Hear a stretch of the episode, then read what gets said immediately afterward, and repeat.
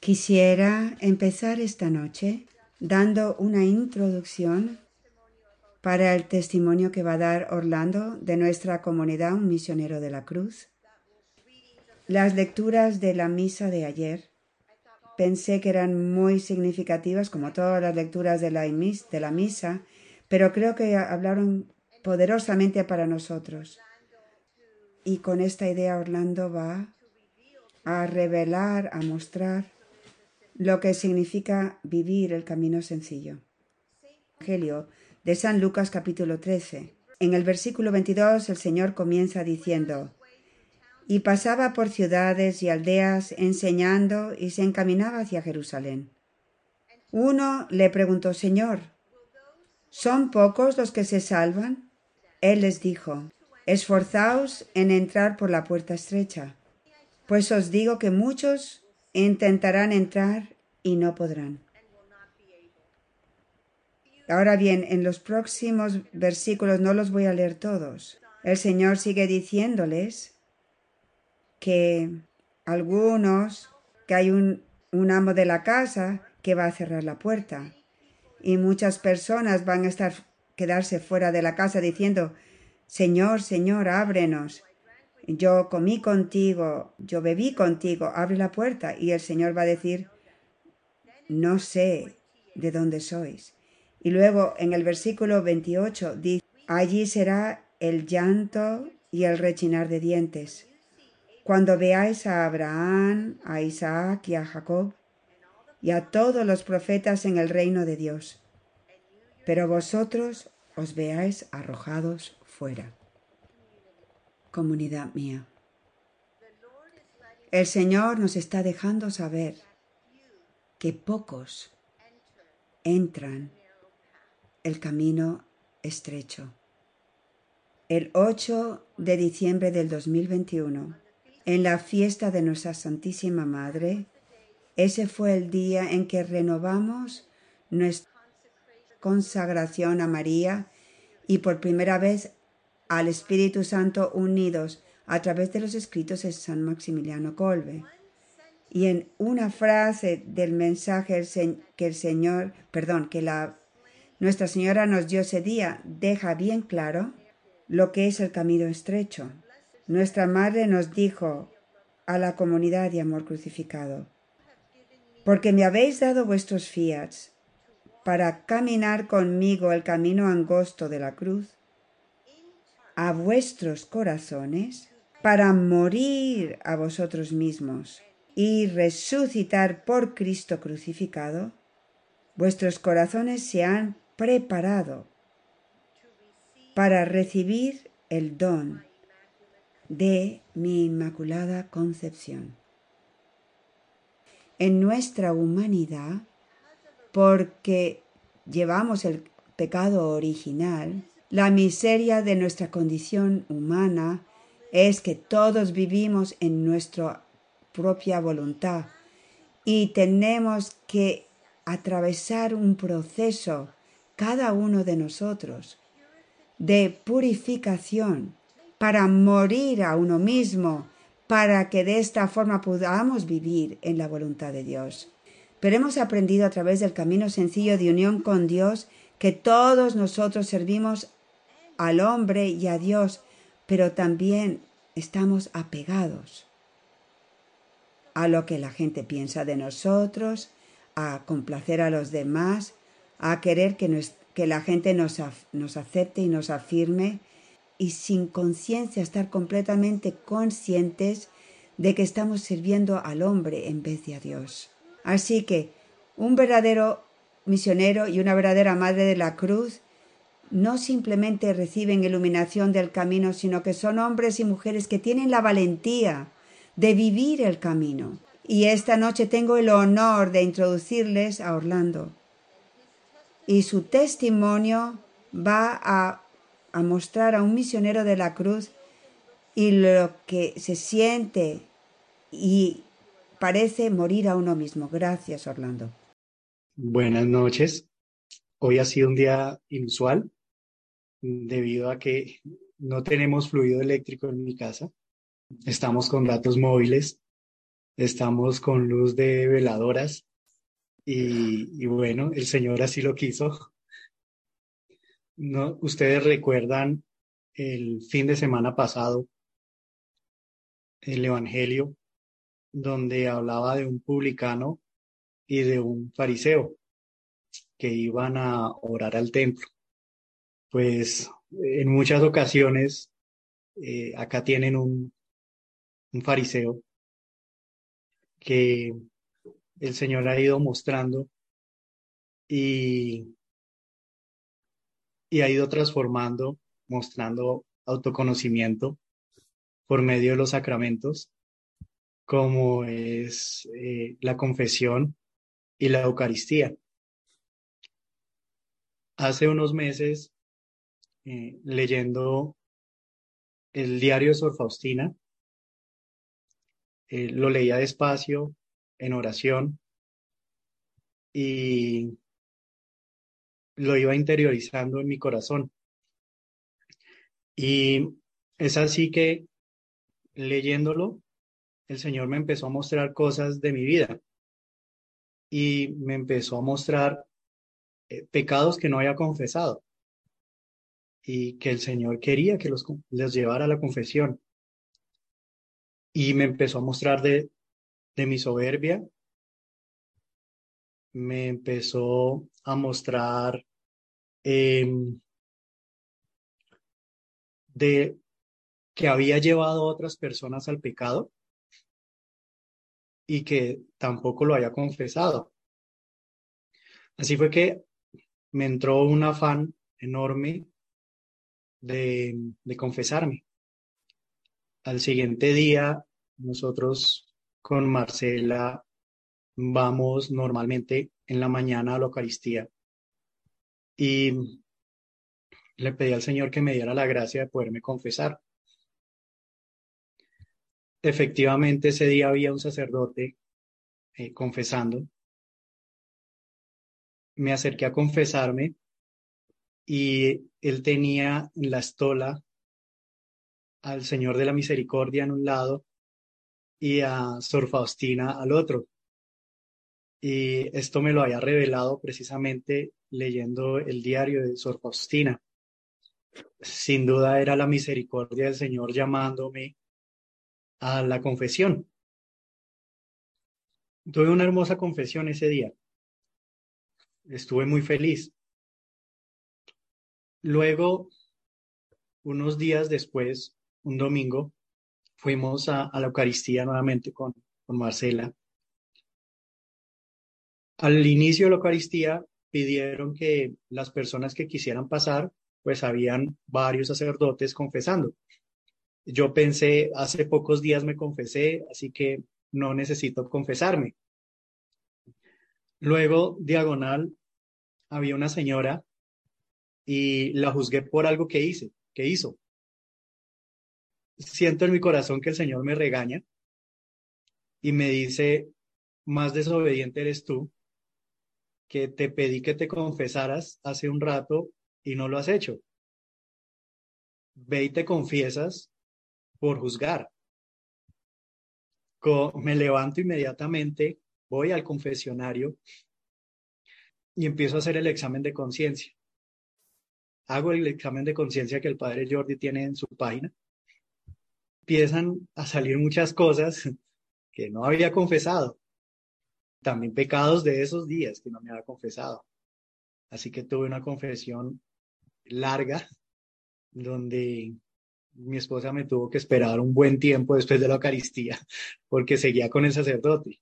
El Señor me dio la gracia de tener un excelente sacerdote confesor ese día. Siguen, pasan los días, las semanas, y el Señor en algún momento me pone que yo no había obedecido algo que me han pedido un acompañamiento. Yo lo olvidé porque no lo quería hacer por pereza o simplemente por pena. No lo quise hacer en el momento en que Héctor me lo pidió en acompañamiento. Ya había pasado un año cuando el Señor me lo trajo nuevamente a mi mente y a mi corazón, que no lo había hecho. Lo primero que hice fue confesarlo. Y esto que no había hecho era pedirle perdón a mi esposa por la falta de amor. Y yo por mi soberbia no lo había hecho. El enemigo aprovecha, me pone una venda en mis ojos para que lo olvidara fácilmente y no viera que no lo había hecho. Voy lo confieso, me acerco, llego ese día de la Eucaristía. Eh, nosotros en, la casa tenemos un altar. Cogí a, a mi esposa de la mano, la llevé al frente del altar, pues hice tal como me lo había pedido Héctor en el acompañamiento, me arrodillara, pidiera perdón. Eh, lo hice y Marcela también me pidió perdón ese día por unas cosas que, que yo ignoraba y fue un momento de gracia que tuvimos nosotros como matrimonio. Leímos gracias a Dios, nos abrazamos, lloramos. Nuevamente el Señor mostrando su gracia, su benevolencia con, conmigo y mostrando también la soberbia que, que, guardaban o que sigo guardando en mi corazón en muchas ocasiones, pero que el Señor va, va sacando a la luz. Eh, el diario de Sor Faustina, quienes lo han leído en varias partes, habla de que el Señor le dice a ella, no tengas miedo, yo estoy contigo.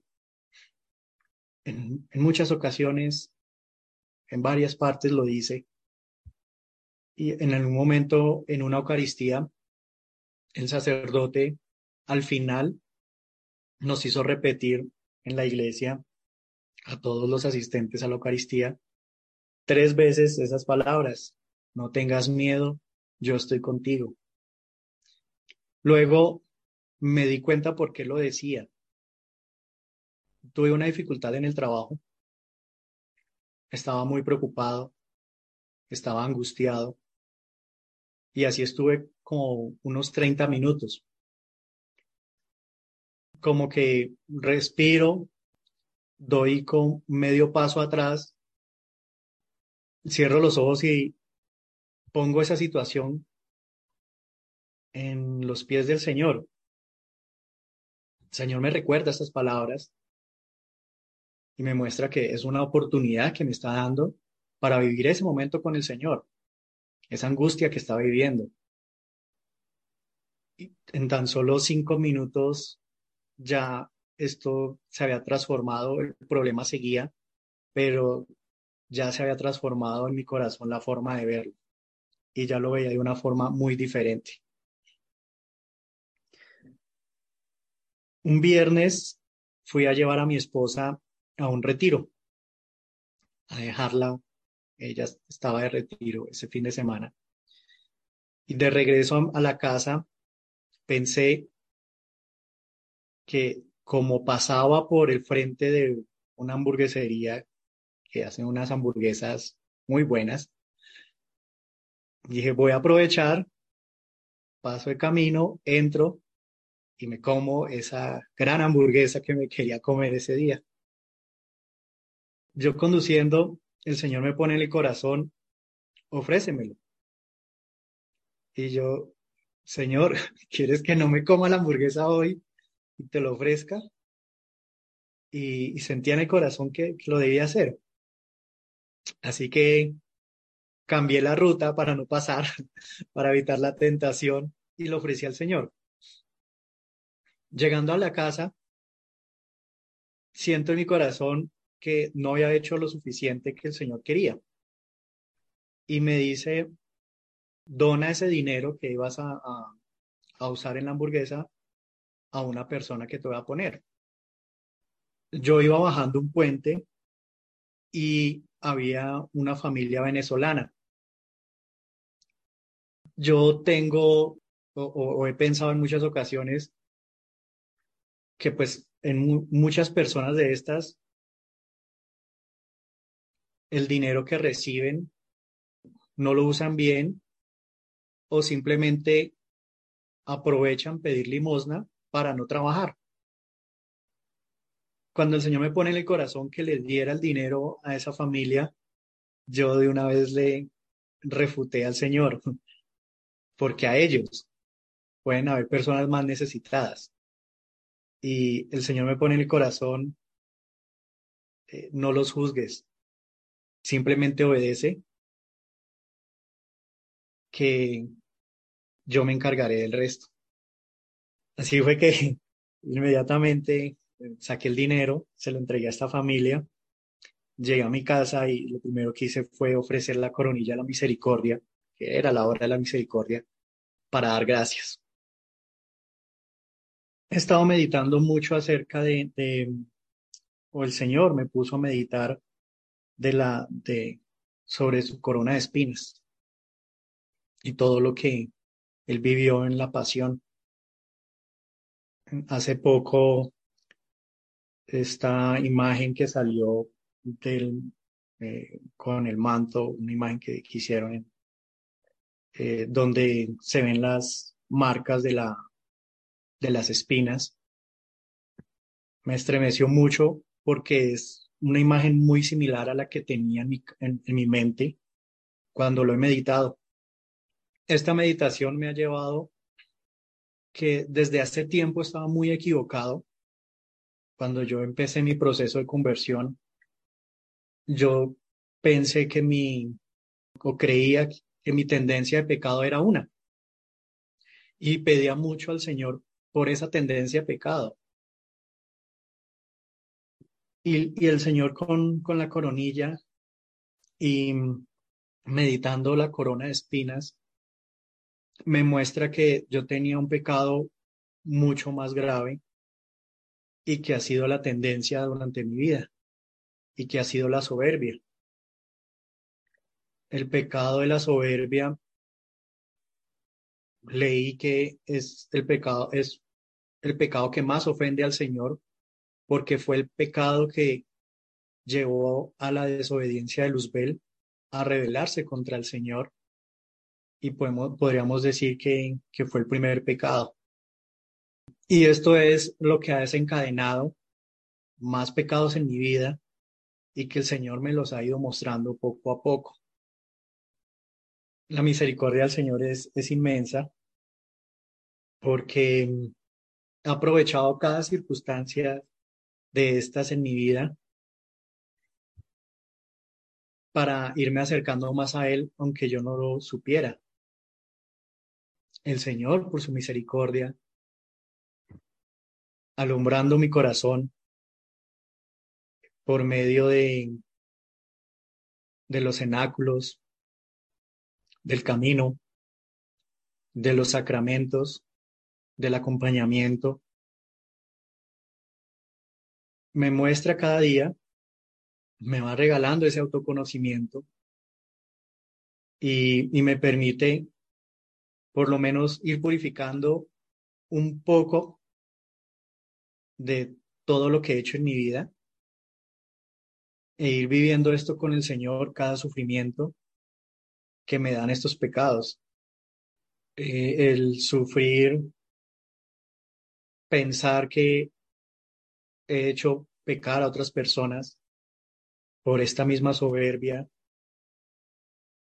me ha causado dolor y sufrimiento, pero el Señor me ha dado la gracia de vivirlo con Él y así poderme acercar más a Él.